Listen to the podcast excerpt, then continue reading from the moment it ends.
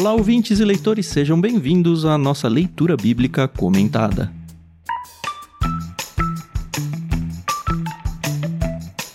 Eu sou o Thiago André Monteiro, arroba Vulgutan, estou aqui com a Carol Simão e com o Edu Oliveira para a gente falar sobre Êxodo, capítulo 14, e de uma certa maneira nos despedirmos de vocês. Bom dia, Carol. Bom dia, Edu. Tudo bem? Oi, pessoal. Tudo bem? Aqui é a Carol Simão. E pois é, hoje é season finale, então temos muito a dizer, pouco a acrescentar, talvez. Brincadeira. Mas vai ser bom, vai ser um tempo bom. Olá pessoal, muito bom estar com vocês. Puxa, gente, que drama. O povo vai ficar assustado do outro lado da telinha ou do fone, né? Do ouvido aí. Mas a ideia com é tudo essa isso mesmo. aí. Mas então tá bom. Então, gente, grande finale. Mas ó, pra quem tá acostumado a assistir série, tem aquele fim de meio de série e tem o, o episódio final da temporada, né? A gente tá no meio da série, tá bom? É, eu tava me despedindo das pessoas porque eu vou sair pro deserto e vocês estavam tudo morrendo no Egito, não era isso? Mas, olha, interessante como a cultura, né, dita algumas coisas, né? Agora que você falou sobre meio de série. Antigamente não era assim. Hum. E com a aparição do Netflix, né? Ó, não pode falar, né, o nome, né? Da, da primeirinha das Flix aí. Dos streamings. que iniciou, é, é. né, dos streamings aí, ela fez um negócio fora do paradigma, né? Ao invés de lançar semanalmente ou mensalmente cada episódio, lançou tudo de uma vez. Pois é. E deixa todo mundo doido aí, né? Porque o cara quer maratonar tudo de uma vez e fica doido esperando o próximo pra maratonar tudo. Uhum. Perdeu-se aquele negócio que a gente tinha, quem é da minha geração, né? Anos 80, que você assistia a série e esperava na próxima semana, na TV aberta, ainda não era paga, pra assistir o próximo episódio. E pior que às vezes de um mês ou dois, o canal repetia de novo. Você ficava doido, né? Você Uhum. queria saber o que aconteceu. E isso era um baita trabalho pro coração, né? Não sei se essa geração ia sobreviver a isso. Mas, olhando também a mudança de paradigma agora, né? Eles perceberam que é um custo alto, né? Lançar tudo de uma vez e tal. E começaram a forçar a rédea para lançar semanalmente. E virou um padrão também agora, vocês perceberam? Agora, o... normalmente, em média, tem 9 a 10 episódios, às vezes 8, né? Cada temporada, né? É, era 20 e pouco, né? Isso, já diminuiu. E esse lance lá do capítulo do meio, lá, o quarto capítulo lá, ser o capítulo que vai ser chave, né? Muito doido isso. Sim, sim. Pois é. Daí você assiste três capítulos xoxos, né? Três capítulos que você fica. E aí, cadê o assunto? E não vem, e não vem, e não vem, só no quarto que aparece. Fala, agora aprendeu. Bom, mas não vamos deixar a galera muito desesperada, não. O que, que tá acontecendo? Tá acontecendo que o ano está acabando. Se você está ouvindo esse episódio no dia de seu lançamento, você notou que é a última terça-feira de novembro de 2023. E normalmente o Ictus e principalmente o LBC, que é onde você está agora, né, a leitura bíblica comentada, ele faz uma pausa no final de ano pra gente descansar, porque enfim, é muito cansativo produzir isso daqui, não só gravar, estudar e enfim. A gente no começo nem fazia isso, você lembra, né, Carol? A gente emendou um ano no outro, Nossa. mas foi uma loucura. Foi. Enfim, o que, que a gente vai fazer? A gente vai parar como a gente fez no ano passado, em dezembro e em janeiro. No ano passado, se eu não me engano, a gente voltou em fevereiro, só que nós estávamos conversando aqui em off que esse ano é um ano muito especial. Porque a dona Carol aqui, a Caroline de Oliveira da Silva Xavier aqui, ela tá grávida, sabe? Não sei se vocês já estão sabendo disso. Pois é. E o Natanzinho chega, se Deus quiser, aí meados de dezembro. Exatamente. Então, ela já tem o Benjamin, pequenininho ainda. E a gente tá ligado como que é a vida de mamãe no começo. E então a gente decidiu que a gente vai esticar um pouquinho mais do que o normal, muito excepcionalmente, tá? A ideia é não fazer isso todo ano, não. Uhum. Então a gente vai ficar dezembro, janeiro e fevereiro sem o LBC. Quanto ao Ictus Podcast, se você escuta a gente por lá, a gente ainda não decidiu, então a gente nem consegue dar essa informação pra você. Mas o LBC, você vai ter uma pausa aí de três meses e a Carol vai voltar. Espero que eu com o Natan pelo menos mamando ainda, né? Não sei. Sim, sim. Não, realmente é só dar um, um breakzinho, assim, até a gente se acostumar com a nova rotina, bebê pequeno em casa. Com certeza vocês ainda vão ouvir muito chorinho dele por aqui, porque minha ideia. É só uma ideia, tá? É gravar com ele presente, né? As nossas gravações não levam mais que duas, duas horas e meia. Então, teoricamente, Seria o tempo entre uma mamada e outra, né? Mas, assim, graças a Deus pela vida do Thiago e do Edu, que entendem bem como é, são casados, têm filhos. E é um projeto que tá no nosso coração pra vida. Então, quando a gente começou o Benjamin era muito piquititico, agora ele tá um pouquinho maior. E o Natan agora vai poder também acompanhar aí por alguns anos, talvez até a maioridade dele, esse projeto, se Deus nos permitir. Então já tem que ir acostumando, entendeu? Isso aí. Tem que ir acostumando. Bom, eu acho que é um tempo suficiente para vocês ficarem pelo menos com saudades da gente. É uma oportunidade, porque começo de ano a gente sabe que todo mundo tem aquele ânimo pra vou ler a Bíblia inteira no ano. Uhum. Então volta lá, volta muitas casas, pega lá Gênesis 1 e vem escutando um episódio por dia. Por que não, né? Opa. Acompanhando a sua própria leitura devocional. E quando menos você perceber, a gente voltou e ainda você nem saiu do Gênesis. Ou saiu, não sei. Veremos, né? É. Mas enfim, tem conteúdo pra caramba pra você ir reouvindo e a Bíblia é isso. A gente não lê uma vez e fala lido. A Bíblia a gente consome a vida toda e eu acho que o LBC ajuda a gente nisso também.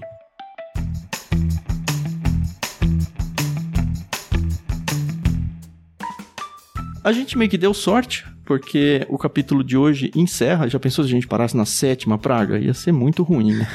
Mas aqui a gente tem exatamente a saída do Egito, finalmente.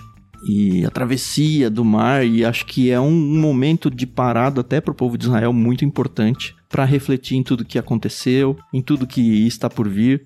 E então a gente foi abençoado por Deus até nessa data. Apesar de eu ter dito sorte, né? Eu acho que Deus trata nossa vida até nesses detalhes, assim. Não acho que seja caso, não. Sim, verdade. Bom, o programa de hoje vão ser dois blocos. A gente vai no primeiro até o verso 14, que a Carol vai fazer a leitura, eu vou fazer a leitura da segunda parte. Lembrando que as nossas leituras são feitas na NVT, que a gente agradece a Mundo Cristão por ter emprestado pra gente usar no projeto, e que a trilha sonora que você ouve ao fundo dos blocos é da Maria Lídia, que também com muito amor emprestou pra gente. Obrigado, Maria Lídia.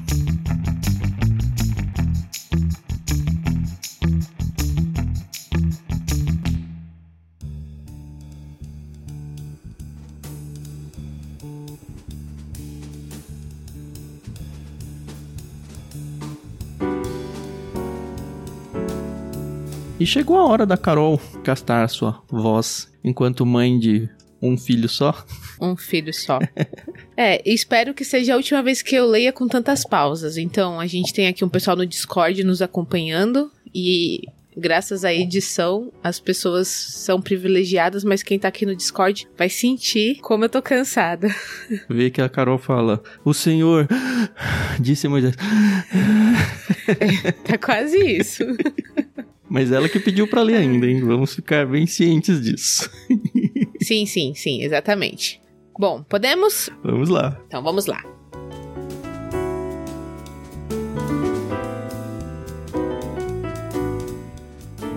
O Senhor disse a Moisés: Ordene aos israelitas que deem a volta e acampem em Piairote, entre Migdol e o mar. Acampem ali, à beira do mar, em frente a Baal Zephon.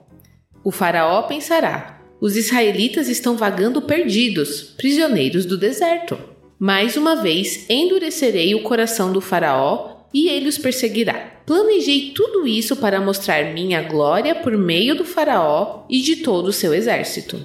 Então os egípcios saberão que eu sou o Senhor. E os israelitas assim fizeram. Quando o rei do Egito soube que o povo de Israel havia fugido, ele e seus oficiais mudaram de ideia. O que fizemos? perguntavam. Como pudemos deixar todos os escravos israelitas escaparem? Então Faraó mandou preparar sua carruagem e convocou suas tropas. Levou consigo os 600 dos melhores carros de guerra, além das demais carruagens de batalha do Egito, cada uma com seu comandante. O Senhor endureceu o coração do Faraó, rei do Egito, para que ele perseguisse os israelitas, que haviam partido triunfantemente. Os egípcios os perseguiram com todas as forças do exército do Faraó, todos os seus cavalos e carros de guerra, cavaleiros e tropas, e os alcançaram no acampamento em Piairote, à beira do mar, em frente a Baal Zephon. Quando o faraó se aproximava, os israelitas levantaram os olhos e viram os egípcios marchando contra eles. Em pânico, clamaram ao Senhor e disseram a Moisés: Por que você nos trouxe ao deserto para morrer? Não havia sepulturas no Egito? O que você fez conosco? Por que nos forçou a sair do Egito? Quando ainda estávamos no Egito, não lhe avisamos que isso aconteceria? Dissemos: Deixe-nos em paz. Continuaremos a servir os egípcios. Afinal, é melhor ser escravo no Egito que ser um cadáver no deserto. Moisés, porém, disse: Não tenham medo, apenas permaneçam firmes e vejam como o Senhor os resgatará neste dia. Vocês nunca mais verão os egípcios que estão vendo hoje. O próprio Senhor lutará por vocês. Fiquem calmos.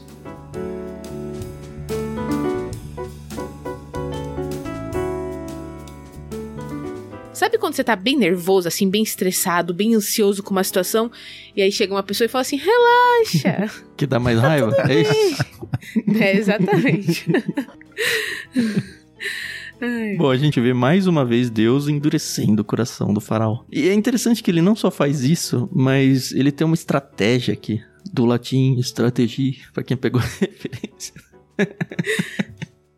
Enfim, ele tem uma estratégia de fazer o faraó achar que os israelitas estão perdidos. É demais isso, cara. Pois é, pois é. Olha, é bem complicado porque a gente já começa a ver aqui como o povo também tem o coração duro, né?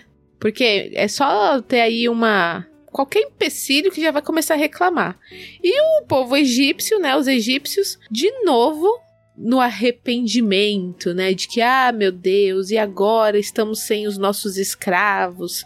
Estamos todo mundo aqui lascado, né? Vamos ter que trabalhar para construir aí as pirâmides do Egito e tal. Mas é interessante, Carol. Hum. Agora, assim, já apareceu algumas vezes Israel meio que desconfiando, para ser bem, bem brando na palavra, né?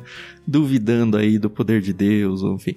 Vou me dar mal e a culpa é sua, Moisés, e eu preciso dar a culpa para alguém. E isso é muito recorrente em Israel. A gente vai ver, eles vão atravessar o mar e quando a gente chegar no episódio do ano que vem, no próximo capítulo, no 15, no 16, e acho uhum. talvez em todos, eu não sei. Mas que eu vi aqui no 15 e no 16, o povo tá reclamando. É normal, né? O povo tá achando ruim. A gente já brincou, ah, cebolas do Egito, né? Aquela coisa toda. Enfim, Israel meio que começa a mostrar como de fato era os. Não só como era, né? Como sempre foi o seu coração, sabe? Uhum. Revela um comportamento frustrante até, eu acho frustrante, que vai durar a peregrinação do deserto inteira. Uhum. E eu comecei falando isso, né? Porque sempre que eu leio o texto do Pentateuco como um todo, vai me dando assim um Começa com aquele ruim no coração, assim, e depois começa a ampliar isso e dá uma revolta. Você fala, caramba, como que o cara, já falei isso em algum episódio, como que eles atravessaram o mar, cara? A gente vai ver hoje, parede de cada lado. Para quem viveu essa experiência, como essas pessoas ousam duvidar do poder de Deus? Como? Mas nos últimos anos eu tenho aprendido isso. Quem sou eu para julgá-los? Sabe? Quem sou eu para julgar eles? Não porque, ó, oh, você não deve julgar mas porque eles não são diferentes de mim. Eu faço a mesma coisa, sabe? Eu ia entrar nesse ponto, Tam. De fato, não é uma recorrência do povo de Israel. É uma recorrência humana. Uhum. Do coração humano. É. é. a Bíblia é cheia disso. Quando a gente vê um texto, vê um, uma história, uma narrativa, é, é, interessante porque você se identifica com a mesma dor, com o mesmo sofrimento, também com as falhas. E na verdade, eles estão refletindo o Éden aqui. Lembra quando a queda Adão olha pra Eva e ele fala: Ó oh, Deus, a mulher que o senhor me deu é. fez isso. Ela, ah, mas a serpente. E é um querendo culpar o outro, então a queda já demonstra isso na natureza humana. Eu preciso culpar alguém. Sim. Ou criar um escape, né? Uma fuga. Não foi bem assim. Ah, no passado era melhor. E a ousadia, né? Usando Adão, né? O exemplo não é o, no nosso texto, mas a ousadia de Deus. A, a mulher que o Senhor me deu. Ou, em outras palavras, a culpa é sua. Você que foi me dessa mulher aí que caiu na lábia da serpente. Como assim, Deus? Não era a versão 2.0 da criação? Não, isso aconteceu em Noé, sabe? Tantas vezes a gente já falou isso no LBC. É. Só não aconteceu em Oséias. Ou... Quase nada. Quase nada. Mas aqui, acho que já é um pouquinho do que o Moisés vai experimentar nos 40 anos. Mas já responde o que nós falamos esses dias, né? Em uma das gravações sobre como que será que foi a aceitação do povo quando Moisés chega. E aqui hum. já responde, porque fala que outra vez eles fizeram isso. Então, você nota aqui que já é uma situação desconfortável que já tinha rolado antes. Era recorrente, né?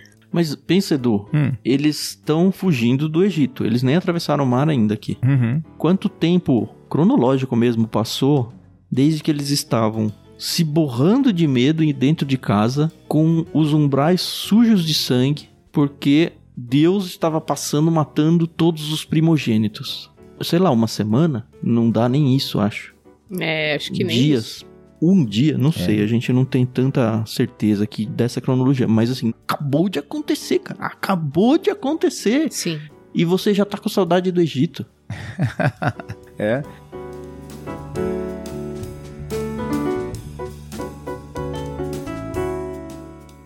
Um dos livros que eu pesquiso, ele trouxe uma pergunta que eu copiei ela, ipsis literis aqui, hum. que eu achei uma pergunta fantástica. É assim, é uma pergunta que ela meio estava no meu coração, mas eu não consegui formalizar ela, sabe? E esse autor fez isso para mim, é o Wiersbe de novo.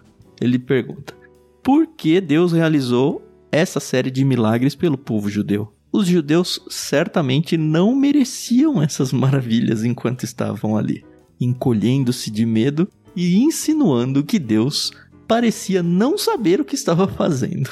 É. E aí eu fiquei, é mesmo, cara, por que que Deus fez isso não é porque ele fez isso, mas por que, que ele fez isso? Esses milagres com um povo desse. É. E é, trazendo para nós de novo. E eu até brinquei outro dia lá, que pergunta você faria para Deus, sabe?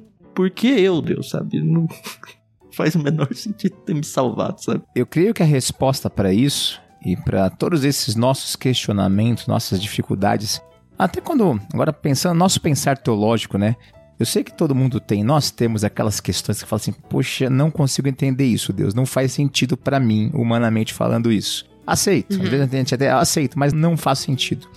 E acho que a grande resposta tá no texto aqui, quando ele vai no 4, quando ele fala: Mostrarei minha glória. Acho que a grande chave para entender o plano de Deus na história a sua soberania, seu senhorio, a providência de Deus na história é lembrar. A questão é a glória dele. É, ele faz por ele mesmo, não faz pelo povo. É. E eu acho que ele nos salva por ele mesmo, para demonstrar. Ele condena para demonstrar sua justiça e ele nos salva para demonstrar seu amor e misericórdia. O autor aqui ele deu três respostas que vai exatamente nessa linha. Hum. A primeira que ele dá, olha, ele tinha que cumprir a sua promessa, porque ele prometeu isso desde sei lá, vamos trazer para Abraão, mas dá até pra gente tentar trazer um pouco antes. Mas que seja Abraão.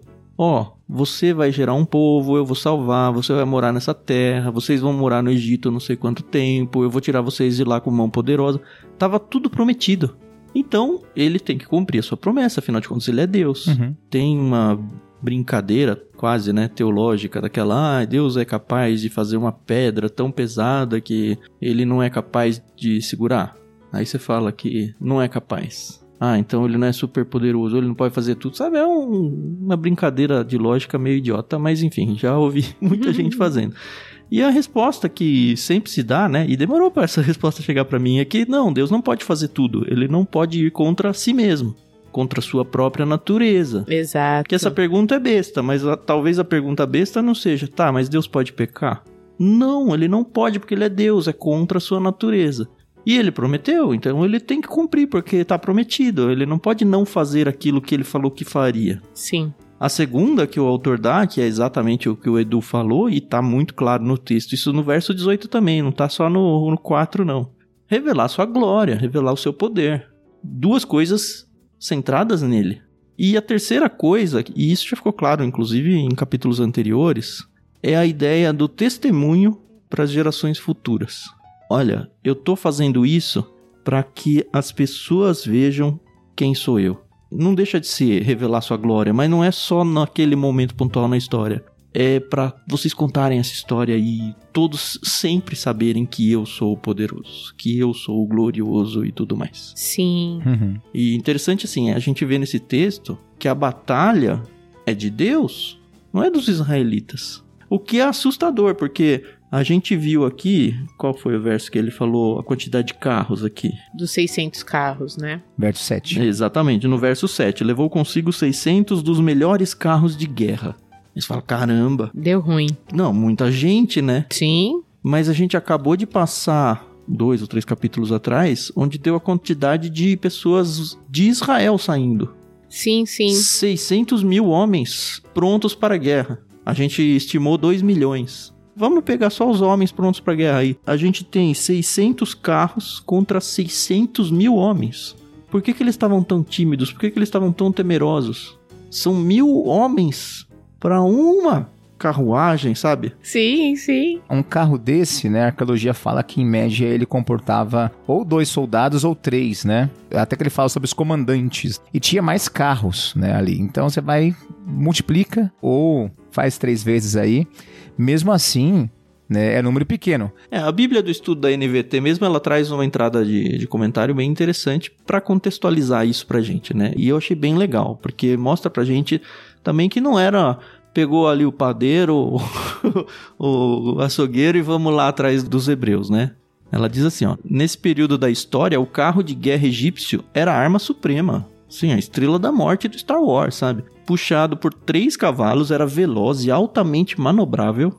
Coisa que é surpreendente, porque a gente vai ver no bloco 2 de hoje que talvez tenha falhado essa manobra deles aí. Deus atuou até nessa super tecnologia de guerra deles, né? Às vezes era conduzido por uma só pessoa, mas ilustrações antigas mostram um condutor junto com um guerreiro.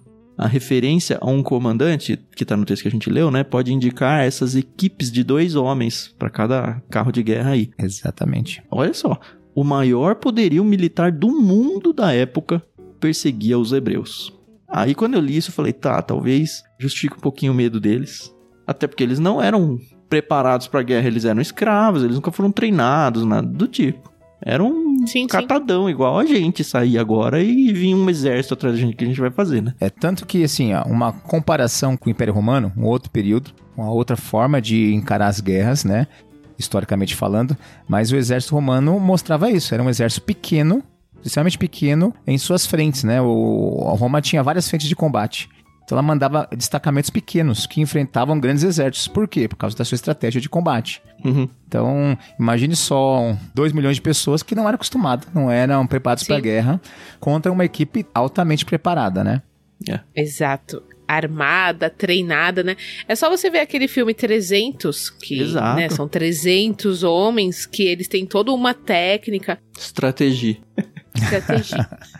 Pronto. Que realmente, quando você para pra treinar a galera, a galera fica boa. Você acaba conhecendo os pontos fortes e fracos, né, do seu companheiro.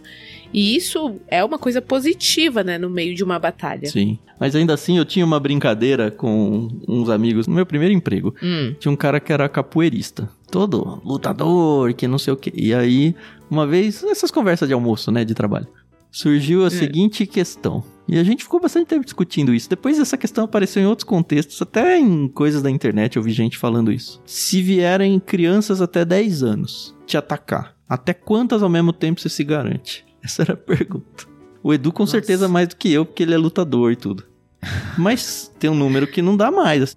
Dá para garantir mil, Edu? Você que é professor de jiu-jitsu então, aí? Ixi. Pensando não no combate corpo a corpo, mas na guerra, tem uma, uma característica de guerra que é usada até hoje, inclusive. Quando você vai num jogo de futebol, tem a tropa de choque. Por que, que eles não, não abandonaram em pleno século XXI os cavalos? Já percebeu o quanto medo um cavalo traz para um grupo enorme de pessoas que ele impõe? Então, essa questão do quanto você pode infligir medo num grupo que não é preparado faz toda a diferença. Uhum. É verdade. Então você fala assim, tem 10 contra você, daí você quebra o braço, cai na frente de todo mundo oito vão desistir. É verdade. Oito não vão pagar para ver. Então, o pensamento de combate é diferente, porque ele quer infligir medo. Por exemplo, os chineses, eles usavam o quê, né? Aprenderam cedo que a pólvora seria um excelente equipamento, porque o, o a pirotecnia, barulho, fumaça, isso assustava. É, se a gente for ver, a entrada em Jericó, eles usam essa estratégia. Exato. É verdade. Quebrar os jarros e tudo, parecer maior do que eu sou, sabe? Exato. Então, o exército egípcio era preparado para isso. não tinha só os cavalos, tinha os carros, né? O carro sai atropelando tudo que tem pela frente. Uhum. Então nessa brincadeira é, você, é igual boliche, né? Você passa com o carro esmagando tudo que tem pela frente. Então. E assustando quem tá no caminho.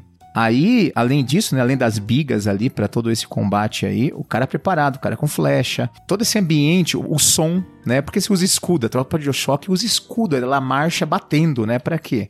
Porque uhum. o barulho também dá aquela impressão que tem mais gente do que se imagina. Sim. Então você vai afugentando. Então, toda essa situação era propícia para um exército pequeno conseguir controlar uma celeuma ali. Mas teria um atenuante aí nesse medo, que é, tá bom, eles estão vindo para me matar. Então, por mais que esteja com medo e tal, não existe a opção de fuga, de não participar da batalha. Ou eu morro, é. ou eu vou para cima mesmo com medo. Isso, até porque a opção. Olha como Deus prepara todo o ambiente. A opção é o mar. A opção é o mar, é verdade. E eu falei isso na entrada do episódio. Trabalhado por Deus.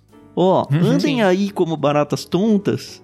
Talvez eles nem tenham percebido que eles estavam andando como barata tonta, mas foi engendrado por Deus aí. Porque eu quero que eles achem que vocês estão como baratas tontas. Mas não estão. Porque eles têm que vir atrás de você.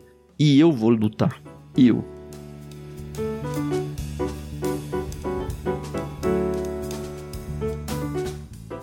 Eu entendo que esse o que fizemos do faraó e do seu exército aqui não é o, o que fizemos no sentido de, ó, oh, vamos perder nossa economia. Eles já perderam. É bem o coração humano na vingança. Eu já perdi tudo, não tenho mais nada a perder. Agora é a hora que eu vou me vingar.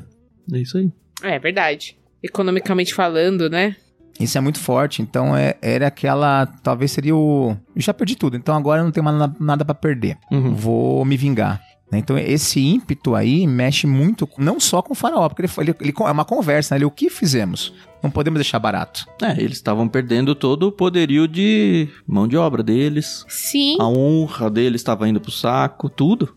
Uhum. Mas o mais interessante é que eles deviam estar em luto, né? Porque eles perderam seus filhos, né? Exato. né? Mas mesmo assim, falaram: não, não, vamos lá. E, e foram, né? Mas talvez até essa raiva seja um, um, jeito de externar esse luto deles, essa indignação com tudo que estava acontecendo uhum. contra eles. Tá. Uhum. Beleza, é, tá. Se você já assistiu o filme O Patriota com Mel Gibson, eu imagino muito que seja aquela situação, entendeu? Se você não assistiu, vai assiste, é um filme muito bacana. E o Mel Gibson ele passa por uma situação lá muito tensa na família dele. Uhum. E o cara toma as rédeas, entendeu? E vai com sangue nos olhos. Então eu penso nisso. Os egípcios, eles estavam, assim, dispostos. Sangue nos tudo. olhos. É isso que você falou. Sangue nos olhos, é. isso aí, ó. Isso aí. e os israelitas estavam em pânico.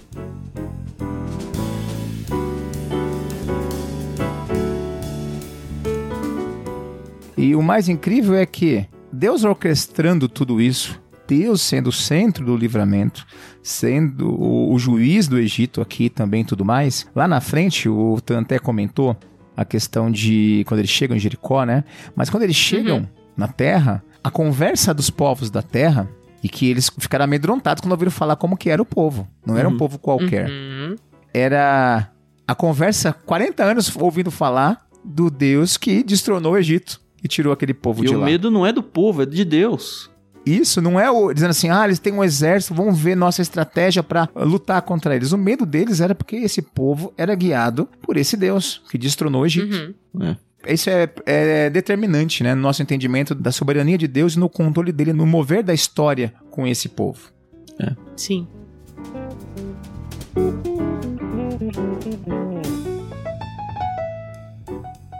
E de novo, se você tem uma mente assim mais imaginativa, cinematográfica, pensa com muito carinho nessa cena, né? O povo tá ali saindo vitorioso, com ouro, né? Finalmente, é, não somos mais escravos, oh, que bacana. E aí de repente eles olham para trás e lá vem o exército egípcio. E com certeza eles conheciam porque moraram 400 anos no Egito e viram os egípcios ganhando. Que apanharam todo dia desses caras. Exato, e viram os egípcios ganhando batalhas e trazendo conquistas. Então você imagina o desespero. E quando você tá desesperado, você quer culpar alguém. porque a maioria das vezes o seu desespero é por um mau planejamento ou por uma situação que saiu do controle. Enfim, não é uma coisa planejada, né? E aí quem que vira o bode expiatório da situação? Quem que me trouxe até aqui? Pois é. que raio eu tô fazendo aqui? Eu devia estar tá lá no Egito. Comendo cebola. É. Exato. Mas a resposta de Deus é, como a Carol abriu bem o programa, né? Fica calmo, relaxa, né? Eu que vou lutar por vocês. Só assiste. Sim. Sim. e aí a gente entra no bloco 2, né? Isso aí.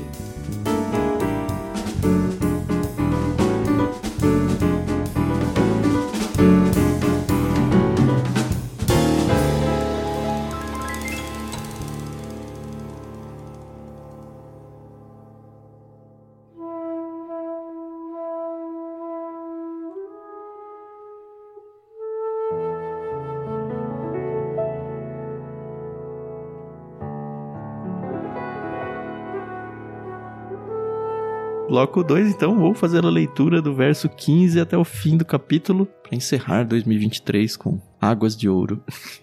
Uh. Não é chave de ouro, né? Águas de ouro. Vamos lá, verso 15.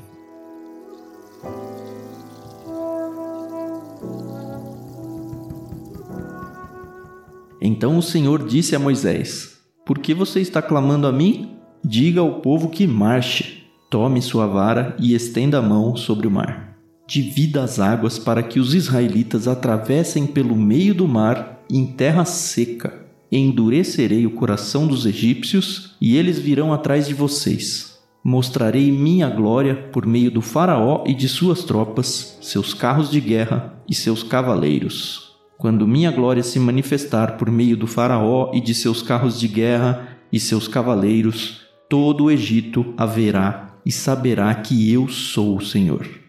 Então o anjo de Deus que ia adiante do acampamento de Israel se posicionou atrás do povo. A coluna de nuvem também mudou de lugar, foi para a retaguarda e ficou entre o acampamento egípcio e o acampamento de Israel. A nuvem escura trouxe trevas para os egípcios, mas luz para os israelitas. Com isso, os dois grupos não se aproximaram durante toda a noite.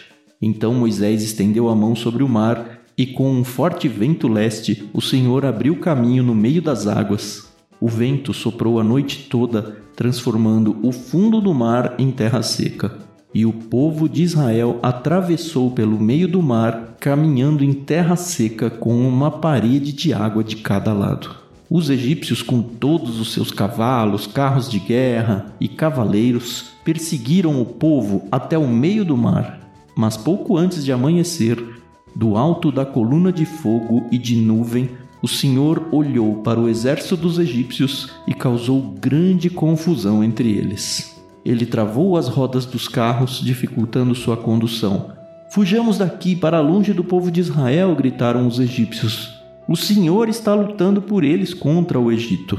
Então o Senhor disse a Moisés: Estenda a mão sobre o mar outra vez, e as águas correrão fortemente de volta a seu lugar e cobrirão os egípcios, seus carros de guerra e seus cavaleiros. Assim, ao amanhecer, Moisés estendeu a mão sobre o mar e as águas voltaram fortemente a seu lugar. Quando os egípcios tentaram escapar, foram de encontro às águas, e o Senhor os arrastou para dentro do mar. As águas voltaram e cobriram todos os carros de guerra e cavaleiros, todo o exército do Faraó. Nenhum dos egípcios que havia perseguido os israelitas até o meio do mar sobreviveu. O povo de Israel, por sua vez, atravessou pelo meio do mar em terra seca, enquanto as águas formavam uma parede de cada lado. Foi assim que o Senhor libertou Israel das mãos dos egípcios naquele dia, e os israelitas conseguiram ver os cadáveres dos egípcios na praia. Quando o povo de Israel viu o grande poder do Senhor contra os egípcios, encheu-se de temor diante dele e passou a confiar no Senhor e em seu servo Moisés.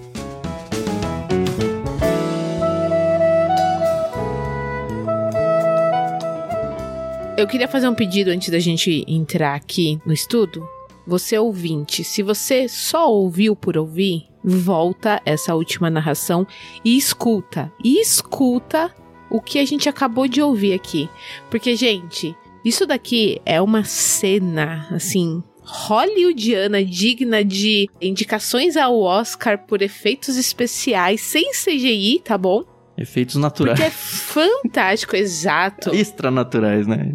Exatamente. Porque o que a gente acabou de ler, se você lê assim, só com os olhos, os ouvidos, enfim, só por ler, você não vai pegar cada detalhe. Mas, gente, lê com atenção, você fica arrepiado. Para quem gosta aí de ficção, isso daqui tá longe de ser uma ficção, mas os melhores autores cristãos de ficção, assim, C.S. Lewis, Tolkien, enfim, com certeza eles se apegavam a esses textos. Eu não vou dizer com certeza, mas eu ponho assim minha mão no fogo, assim, abaixo. Pra se né? identificarem. Né? É, exato, que é direita sou desta, então.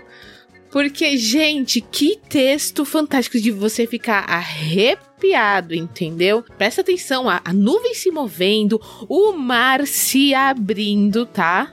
E não é uma coisa rápida, porque afinal de contas, 2 milhões de pessoas é um número considerável. Sim.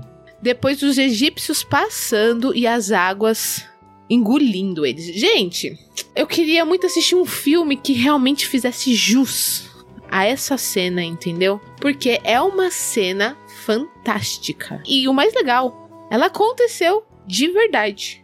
De verdade. De uma certa forma aconteceu duas vezes, porque eles vão atravessar o Rio Jordão, aí não é mar, de um jeito bem parecido. Sim. A gente vai chegar lá um uhum. dia. É, exatamente. Mas assim, eu fico muito triste, muito triste mesmo, porque vários e vários livros de autores que eu respeito, eles tentam meio que explicar de uma maneira natural, ou passar um pano, ou, ou desenhar um cenário que não é uma parede de cada lado, como diz o texto, que era algo. Ah, isso aí pode acontecer mesmo. É. Ah, não era tão intenso. Mas aqui, lendo agora, a gente passou duas vezes, pelo menos que eu contei, a palavra fortemente. Voltaram fortemente a seu lugar. Sabe? É uma uhum. palavra que não tá à toa aqui. Eu trouxe para vocês alguns, deixa eu ver, quatro, acho que quatro passagens bíblicas de outros lugares que mencionam esse ponto-chave na virada aqui do povo de Israel. E eu quero ler que são textos bíblicos, isso para mostrar o quanto esse acontecimento, eu uso essa palavra mesmo, esse acontecimento foi importante, não só nesse momento de livramento para o povo de Israel, mas para a memória de quem viria adiante. Vou começar com o capítulo 15, que é o próximo que a gente vai ler, mas só no ano que vem é o cântico de Moisés, né? Uhum. Com o forte sopro de tuas narinas as águas se amontoaram, como muralhas se levantaram, e no coração do mar se endureceram. O próximo é em Salmo 106, eu vou a partir do verso 8. Assim mesmo, ele os resgatou para proteger a honra de seu nome, para mostrar seu grande poder. Olha, tudo que a gente falou agora há pouco ordenou que o mar vermelho secasse e os conduziu pelas águas como por um deserto seco, sabe? Ele os resgatou das mãos de seus inimigos e os libertou das garras dos seus adversários. As águas se fecharam e cobriram seus opressores. Nenhum deles sobreviveu. Exatamente o que a gente leu aqui. Em Isaías 51, a partir do verso 9, diz: Desperta, desperta, ó Senhor, veste-te de força, Move teu braço poderoso, levanta-te como fizeste nos dias passados, quando mataste o Egito, o dragão do Nilo. Não és o mesmo hoje? Aquele que secou as águas e fez um caminho no fundo do mar para que o seu povo atravessasse? O mesmo Isaías no capítulo 63. Onde está aquele que manifestou seu poder quando Moisés levantou a mão, que dividiu o mar diante deles e assim tornou seu nome conhecido para sempre? Onde está aquele que os conduziu pelo fundo do mar? Eram como magníficos cavalos selvagens correndo pelo deserto sem tropeçar. E aí eu parei de juntar textos porque eu percebi que eu ia ficar fazendo isso e gastar o episódio inteiro só Exato. mencionando textos das escrituras. Uhum. E como assim um oásis no meio do deserto, eu encontrei a nota de rodapé da Bíblia de Estudos da NVT. E toda a minha insatisfação e tristeza em ler vários autores tentando passar o pano aí se desfez quando eu li o seguinte: como no caso das pragas, explicações naturais para esse evento estão fora de questão. Um vento forte e constante, soprando em águas rasas, pode mudar drasticamente sua profundidade, mas certamente não resulta em terra seca com uma parede de água de cada lado. O Senhor pode intervir na natureza e fazer com ela o que desejar. E é isso que a gente cristão tem que acreditar, é assim que a gente tem que ler, sabe? Não precisamos ficar tentando explicar cientificamente Deus, principalmente em atos milagrosos como esse. Não precisamos, o nosso Deus criou o mundo. Ele juntou as células que formam o meu corpo com o seu corpo.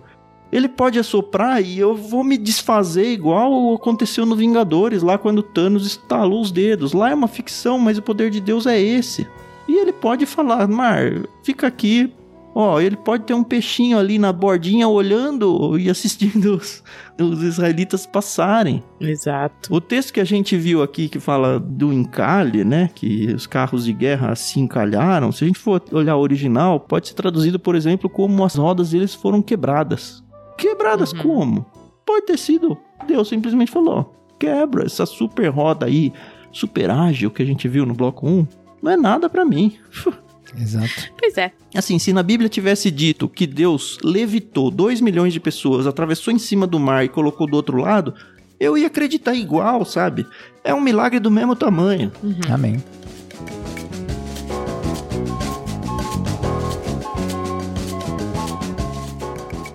Uma questão interessante que a grande parte dos teólogos que tentam desvalidar os milagres, né? Em especial este, a questão quando eles colocam até, inclusive, como que Moisés ia colocar descrições, né? Se é um mito, se não é um, algo real, como ele coloca com detalhes, né? As informações de local, Migdol, Pia Hairot, né? Ele coloca especificações, fala assim, ah, mas esses locais não são precisos. Uhum. É óbvio que não vai ser preciso hoje. Imagine só, eu tava vendo, no domingo, eu vi uma foto nos anos 40 para 50 do. Ali na Paulista, onde é o. O Mirante? Isso ali, que é o MASP, né? Sim. Sim. Você não, não consegue identificar. Não dá para identificar. Quantos anos? 40 anos, você falou? Vai dar 70 anos, né? 70, 80 anos. Então você já não identifica. A topografia já mudou.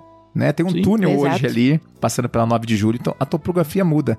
Agora, vamos lá, vamos falar de brincando aí, 3.400 anos, para ser generoso, de tempo. Então, assim, a questão de locais, datas, você não vai encaixar. Obviamente, não era tão ao sul, né, do Mar Vermelho, uhum.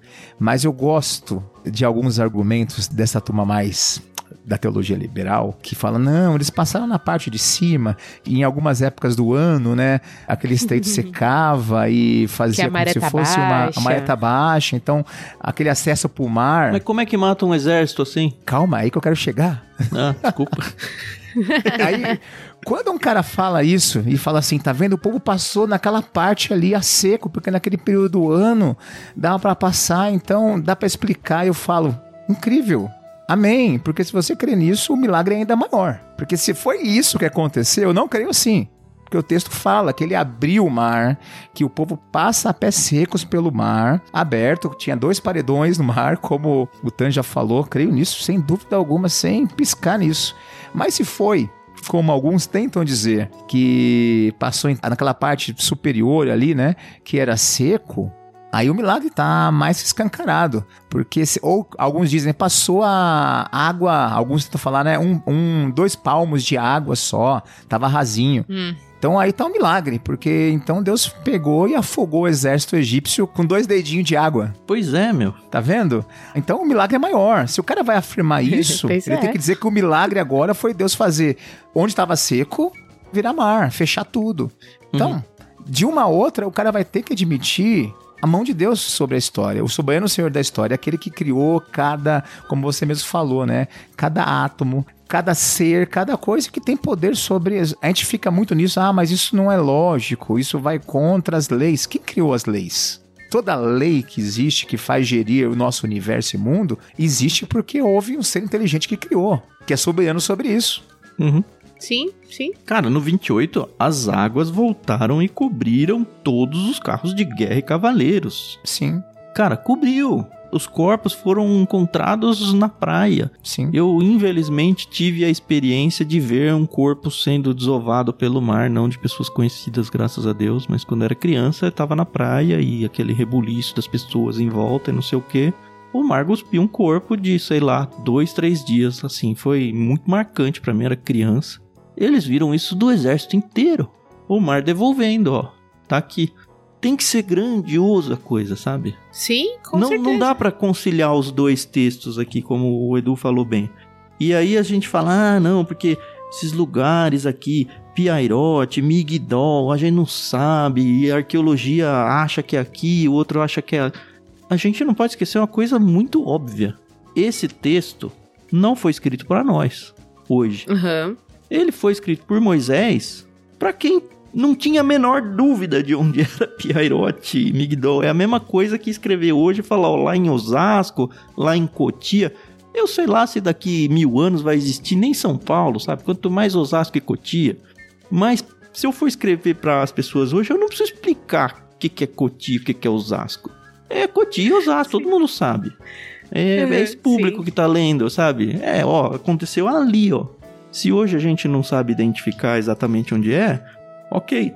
A arqueologia tá aí para tentar resolver isso, mas isso não desqualifica o fato de jeito nenhum. É um grande erro também daqueles que tentam achar erros na Bíblia, o contrário, em textos posteriores. Né? Quando você vê autores posteriores, pós-exílico ou do exílio, quando ele está falando de uma história passada, normalmente ele cita com um nome atual, para que quem Sim. está no o seu público se situe. Acontece Uhum. muito isso na Uhum. Bíblia, né? A gente já passou uns dois, três textos desses da Bíblia que falam: não, esse nome aí não existia, esse lugar aí ainda não foi fundado.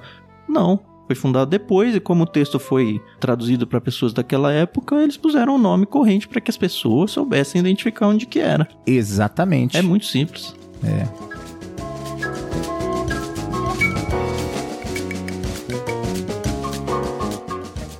E você falou uma coisa também pertinente. Você falou, usou o exemplo da nossa cultura geek, né? E falou da Marvel aí.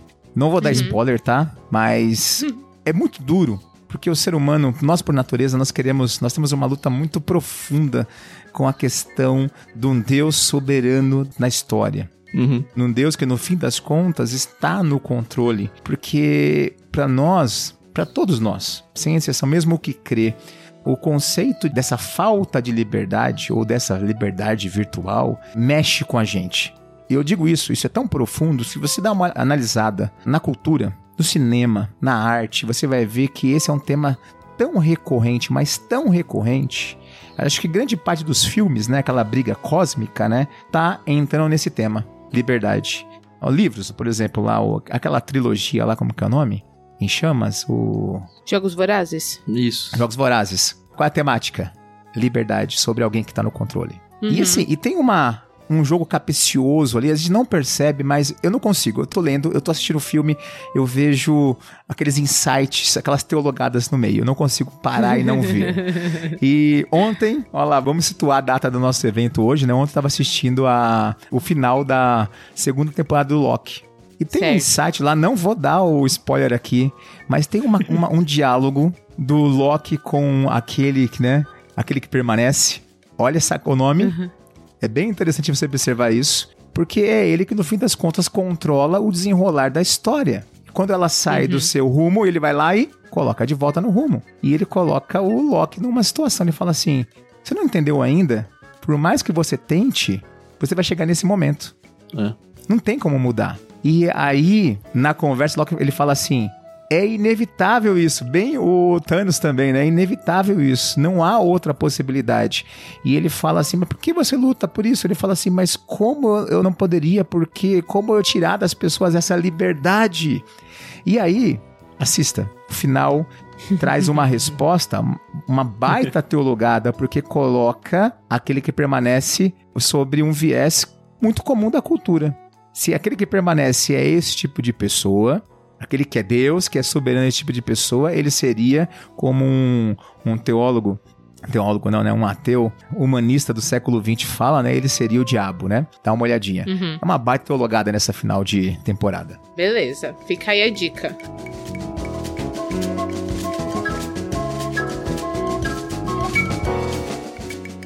E é muito louco de ver, mostrando essa soberania que está falando aí, né? Como Deus tratou todo mundo aí, os egípcios e os israelitas, como pecinhas no tabuleiro mesmo. até com a questão da nuvem. Ó, vocês fiquem fingindo que são barata tonta aqui. Eu quero que eles venham atrás de vocês e sintam-se poderosos o suficiente para conquistá-los. Ah, mas eles vão matar. Não, porque vocês vão ter uma saída milagrosa aqui. Mas eu preciso dar um jeito de conter eles para que vocês fujam. Traz a nuvem. Mudou, né? Tava lá na frente. Não só traz a nuvem para ficar funcionando como uma parede entre eles, Uhum. mas de um lado a nuvem ajuda e do outro ela atrapalha. Atrapalha. É a luz e a escuridão.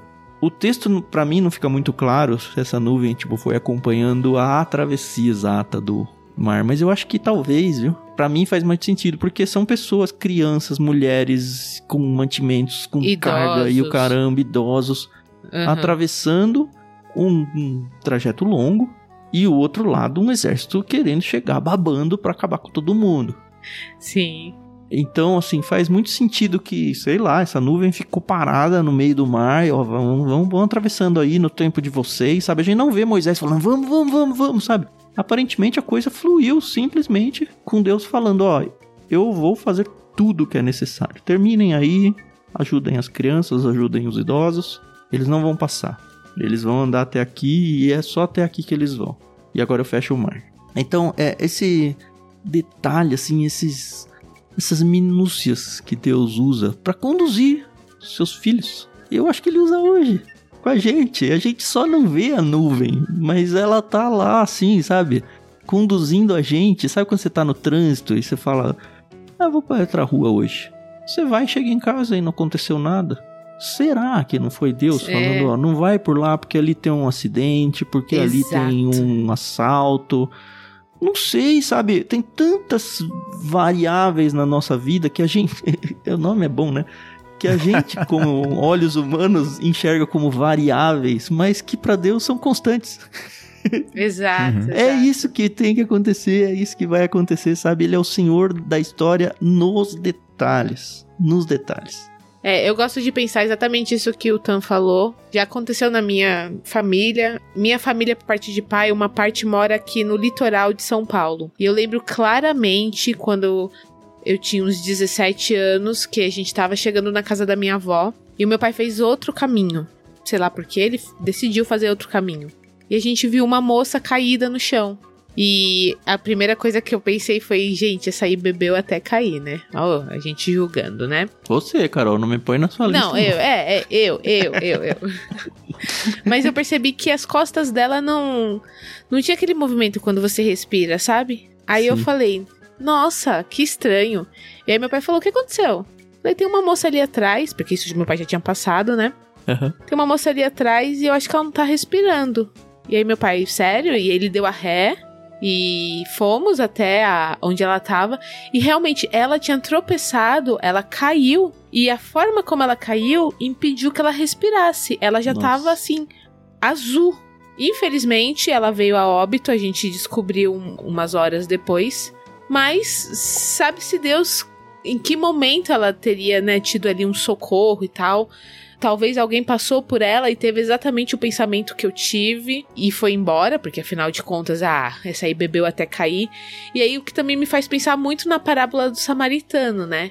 Então, até quando, né, a sua passagem por uma pessoa, por um caminho diferente, vai fazer a diferença na vida de outras pessoas, né? Uhum. É muito complicado, gente. Não, às vezes você tá dirigindo e perdi uma entrada. Cara, Uhum. como me desatento e tudo. Talvez seja só perdi a entrada, a gente não tem como saber. Mas talvez fosse pra você perder aquela entrada, porque aquela entrada ia ser ruim pra você e você faça ali todo dia, mas ó, hoje não. Uhum. E a gente chega em casa irritado, peguei 15 minutos a mais de trânsito, que isso, que aquilo. Quando, assim, imagina Deus lá no céu, né? Falando, Cara, se ele soubesse né? que ele tá reclamando de um livramento que eu dei, sabe? Pois é. A gente tem que tomar muito cuidado com isso, aceitar os planos de Deus na vida. É Sim. nossa tentativa de situar Deus no tempo como nós. Não quero teologar demais aqui, né? Mas Deus não vive o tempo. Ele criou o tempo. Nós experimentamos o que que é o tempo. Exato. Para Deus isso não existe. Deus vive um eterno. Tem na, na teologia, né? A gente fala do tempo. Tem o Cronos, que é a cronologia, e tem o Kairos. Deus vive o eterno agora. Ele não está preso ao tempo. Então, ah, mas Deus, ele deu um salto no tempo para saber o que ia acontecer. Ele, não, Deus não faz isso.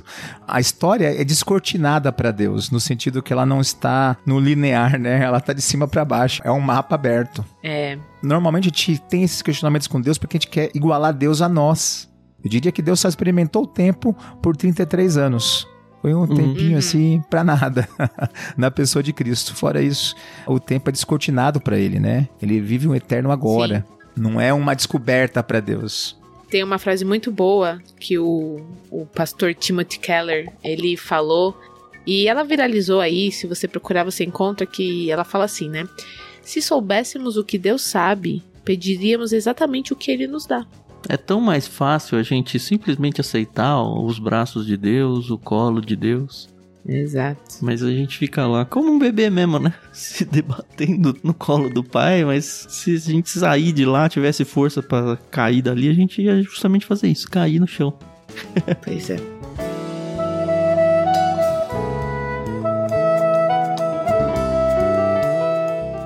E aí vem aquela parte forte, né? Porque eles conseguiam ver os cadáveres. Sim. Eu não sou muito fã. Quem me conhece aqui, acho que pelo menos vocês dois sabem, eu não sou fã dessas coisas, né?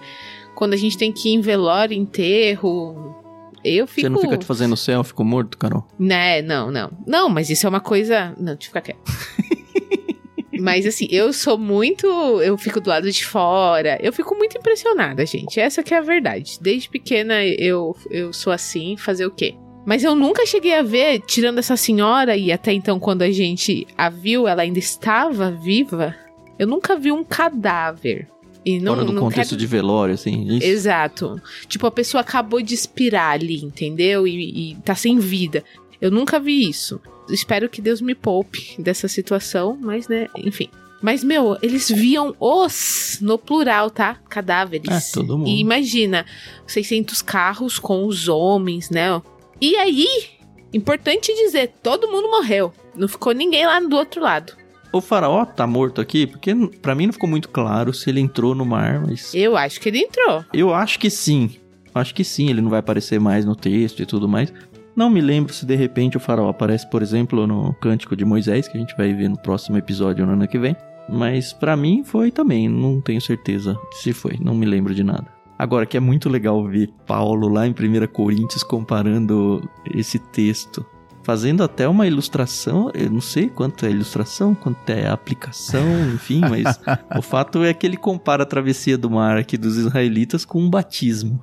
Ele inclusive fala que, olha, eles foram lá batizados, né, e identificados com Moisés, ele diz nesse momento. E o fim do capítulo fica muito claro isso, né? Quando o povo de Israel viu o grande poder do Senhor contra os egípcios, encheu-se de. Olha, não se encheram de coragem, de esperança. Não é isso que o texto diz. Encheram-se de temor diante dele. Eu acho que não tem nenhum outro sentimento para sentir que não o temor. Dado que aconteceu esse negócio deles passarem no meio do mar, deles verem as pessoas, um exército inteiro morto, num corpo de todo mundo destroços da melhor arma bélica da época. Encheram-se de temor e passou a confiar no Senhor e em seu servo Moisés. E aí o Paulo lá em 1 Coríntios 10, ele faz essa comparação, olha, o povo lá ele foi batizado pelas águas do Mar Vermelho, né? Passaram pelo meio das águas. E vocês hoje aqui, Paulo falando, né? Vocês se identificam com Jesus através das águas, do mesmo jeito que eles se identificaram com Moisés e, num segundo nível, com o próprio Deus ali. Eu acho muito bonita essa aplicação que o Paulo faz lá. E como a gente acabou de passar no texto original aqui na travessia, achei que era digno de nota a gente lembrar esse texto. Legal. E uma travessia que não tem volta, queira ou não queira. Para os dois casos? Os dois casos não tem volta. E digno de nota também é, Moisés entra na história do Egito por meio das águas e sai da história do Egito por meio das águas. Uhum. É muito, muito providencial isso, né? Isso é, é marcante na vida dele.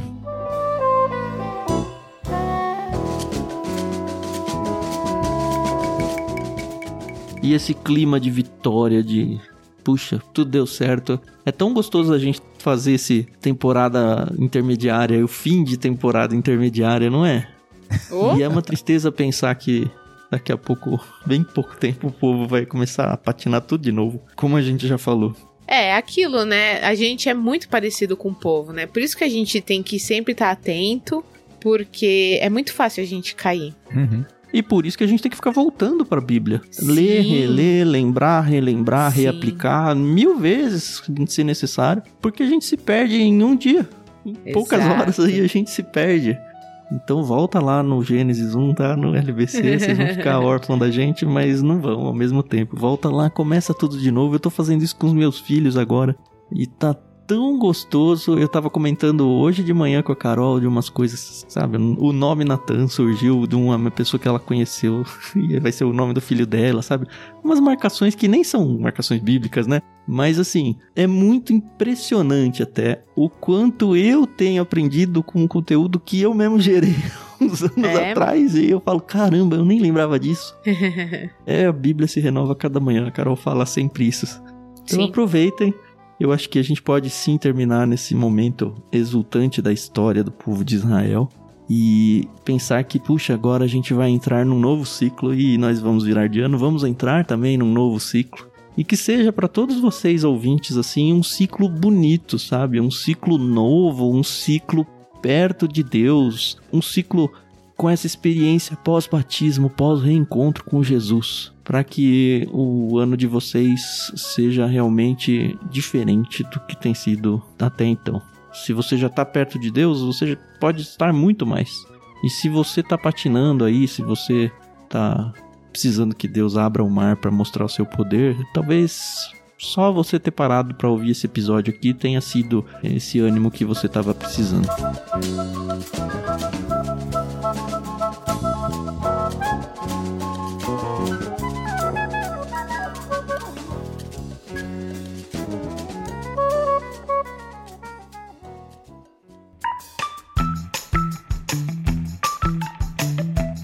Isso, eu tô muito feliz. Eu sempre fico muito emocionado quando a gente encerra um ciclo no LBC. Eu fico antevendo como vai ser quando for o último de Apocalipse. Uh. Como eu vou estar. Tá... Você chegar lá, né? Mas como vai estar tá o meu coração esse dia? Eu espero realmente que muitos que acompanham a gente hoje estejam juntos até lá, perseverantes com a gente. E acho que vai ser muita sensação de Paulo no fim da vida fala, pô, cumpri aqui a, a batalha, sabe? Guardei a fé, fiz o que precisava. Toma aqui Deus e faz o que o Senhor quiser com isso. Eu realmente espero que a Carol esteja lá com a gente. O Edu esteja com a gente muitas e muitas vezes ainda aí e muitos outros que ainda nem apareceram surjam. É, que as pessoas que acompanham com a gente no Discord estejam ainda com a gente, seja no Discord, seja ouvindo um, um episódio editado, mas realmente espero que Deus transforme a vida de vocês todos como Ele tem transformado a nossa no dia a dia. Amém. Certo, a gente volta certo. no ano que vem. Um bom Natal para todos vocês. Obrigado, Carol. Uma boa hora, como se diz aqui. Eu não sei se o Brasil inteiro diz isso, mas que a, a vinda do Natan aí seja um momento muito especial na vida de vocês e que vocês tenham só momentos de alegria para recordar nesse momento. Amém. Obrigado, Edu. Fica com Deus aí o ano todo, finalzinho do ano. Aproveita com a família, descansa, volta com um ânimo renovado aí pra gente dar sequência e encerrar o livro de Êxodo. Obrigado e até mais, senhores ouvintes. Tchau, tchau. É isso aí, pessoal. Muito obrigada pela paciência, audiência de vocês. 2023 foi um ano assim diferentão na nossa vida. Como eu falei alguns programas atrás, a gente gravou sobre a Páscoa, que é uma data muito significativa para nós cristãos. E a gente está encerrando aqui muito próximo do Natal, que é a minha data festiva favorita. E, e com a bênção de Deus eu vou ter um presente aí maravilhoso na minha vida, que é o meu filho. Então, sou muito grata pelo Ictus, pelo LBC, pelo TAM, pelo Edu, por tantos outros que já passaram por aqui, por vocês que nos acompanham, seja no Discord ao vivo, seja ouvindo e depois comentando, enfim, é uma benção ímpar para mim. Eu falo que eu sou a que mais ganho e tô muito, muito, muito feliz com esse ano.